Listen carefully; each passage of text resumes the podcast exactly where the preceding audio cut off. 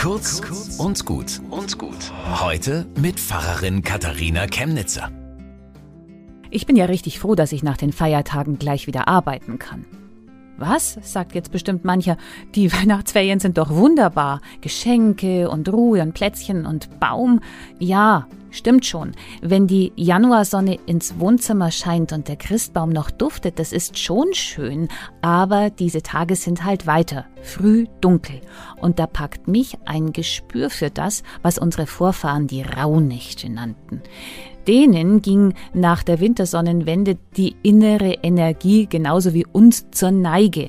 Es dauert noch so lang bis zum Frühling. Die Vorräte an Frischem sind aufgebraucht und da kriechen trübe Gedanken hoch. Der Aberglaube ließ die Menschen an Kobolde glauben und in den Häusern herrschte angespannte Ordnung und Ruhe, um nichts Böses anzulocken.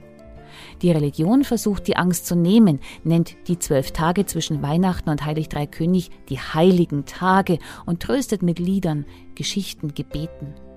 Ich banne diese Tage mit Arbeit und Geschäftigkeit. Und wenn doch wieder die Schwermut kommt, durchhalten. Es wird heller. Bis zum nächsten Mal.